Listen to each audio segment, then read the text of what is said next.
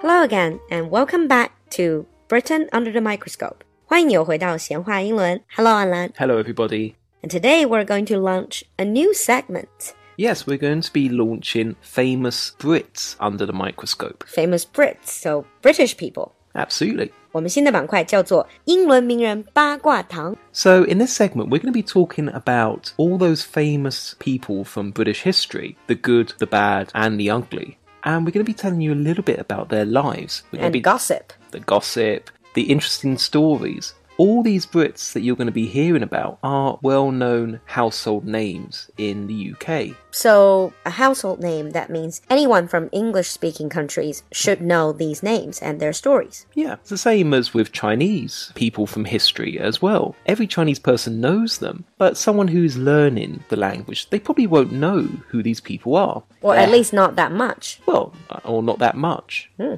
okay, sounds interesting. So, the first episode of this segment, 八卦堂的第一期, who are we going to talk about? We're going to be talking about the baddest English king of them all, Henry VIII. Henry VIII, 亨利八世. Yes. Henry VIII was one of the most famous kings in British history. Yes, basically everybody knows the story of Henry VIII in the UK, and he was a member of the Tudor dynasty. Tudor, 都铎王朝.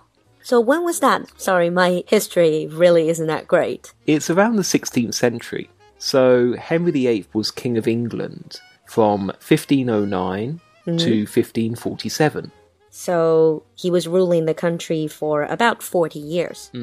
Whenever you think of Henry VIII, you always remember some of the famous paintings, portraits of him. And he always looks rather rotund, really big, a really big guy, really fat man. Well, he was really big. He was very, very tall. He was roughly around 1 meter 90. 190. Yeah. Especially back in the days, that would be really, really tall. Yeah, that'd be really tall. But you said about him being fat, but that wasn't always the case. When he was young, he was very famous for being very handsome, very athletic, as well as being very clever. 所以也有小鲜肉的时候。So you said he was very clever. Mm, I remember reading it somewhere. He spoke multiple languages. Yeah, he spoke about four languages, and he was also a very good musician as well. Very versatile. But unfortunately, that's not what he's famous for in England nowadays. Isn't he famous for killing a lot of people, including some of his wives? Yes, we'll talk a little bit about the killing later on. But you mentioned his wives. Do you know how many wives he actually had? I believe it was six. Yeah. King Henry VIII had pretty much the most wives of any of our kings. Oh, by the way, this is a very different concept. Even as the king, he was only allowed to be married to one woman. Yeah. He was not having concubines or No, he had mistresses, but that's not the same as concubines. 啊，uh, 就是不能像中国皇帝那样有妃子，但是他有情人，有 mistresses。 Yeah. But that doesn't mean that he was a good husband. He's famous for having two of his wives, Anne Boleyn and Catherine Howard, executed. They were beheaded. So he killed them. He cut their heads off. Yeah. And this is how we learn about his wives at school. We all learn the rhyme divorce, beheaded, died, divorce, beheaded, survived. So English school kids needed to learn the rhyme. Yeah. I think schools are really quite the same around the world. Yeah. 所以英国的小孩子在学习亨利八世的时候，就会学着这个口诀：divorced, beheaded, died; divorced, beheaded, survived。离婚、斩首、死掉；离婚、斩首、活下来。Mm. 嗯，This rhyme described his six wives. Yeah. So taking a look at the first wife, the one he divorced, in order to divorce her, Henry VIII actually changed the religion of England. So England moved from being a Catholic country to a Protestant country Is it because being Catholic, he was not allowed to divorce the woman? There were ways that he could divorce, but unfortunately at that time, it was his wife's nephew who was the most powerful man in Europe. So he wouldn't let Henry VIII divorce his aunt. And okay, he that's put very complex.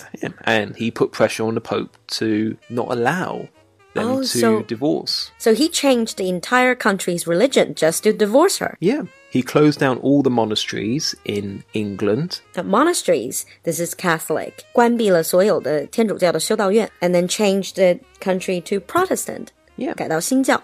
So it's quite complicated, this, but essentially all you really need to know is that the religion changed from being Catholic to Protestant, and this is known as the Reformation. 宗教改革, Yeah. the Reformation.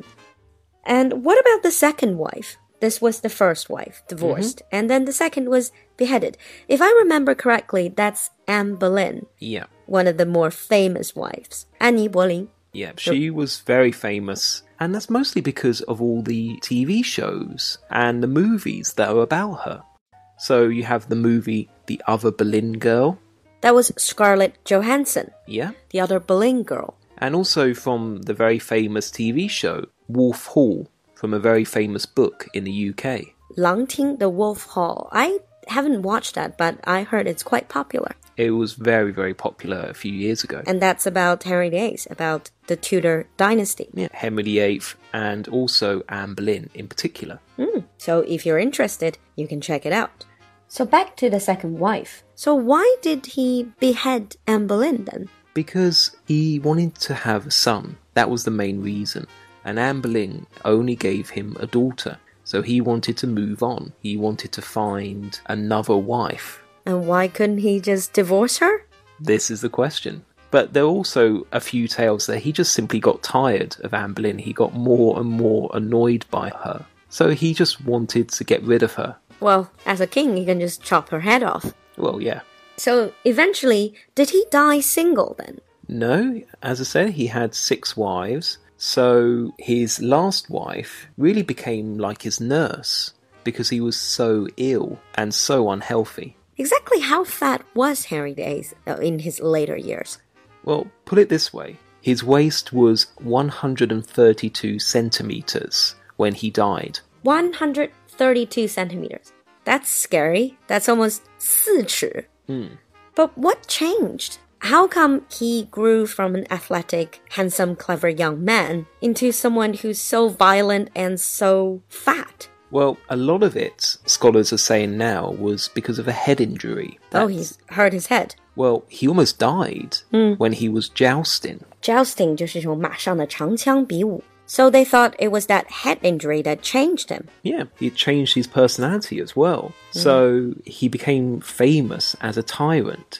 He often lost his temper. A tyrant is usually a king that's really violent, that Yeah. likes killing people, torturing people. Yeah. So he executed about 70,000 people during his reign, which is roughly about five a day. So he killed five people a day. Yeah, more or less, yeah. Execution, 这是处死, executed 70,000 people. So since Henry VIII is such an important part of the British history, now if you go to England, where can you see his uh, palaces or any of the relics? Well, you can see a lot of the relics and you can see a lot of the artifacts associated with Henry VIII in museums all around Britain. Mm-hmm. But the place that people link with him most of all is Hampton Court Palace. 汉普顿宫. That's in the suburbs of London, isn't it? Yeah, it's on the River Thames. It's quite close to central London. And there you can see a lot of the buildings. A lot of the palace complex is all associated with Henry VIII. I've been to Hampton Court. Oh, yes. I just found the gardens amazing. Yeah. They're exquisite. And did you see the actors dressed up like Henry VIII as well? Oh yeah, I found that really interesting. They were dressed up as uh, Henry VIII and also Anne Boleyn, uh, Jane Seymour, his other wife. Yeah. So if you're interested in Henry VIII, there's so many documentaries, so many movies, TV shows that you can watch as well. Like we've mentioned, the movie The Other Boleyn Girl. Uh, this is by Scarlett Johansson, and also the TV show Wolf Hall.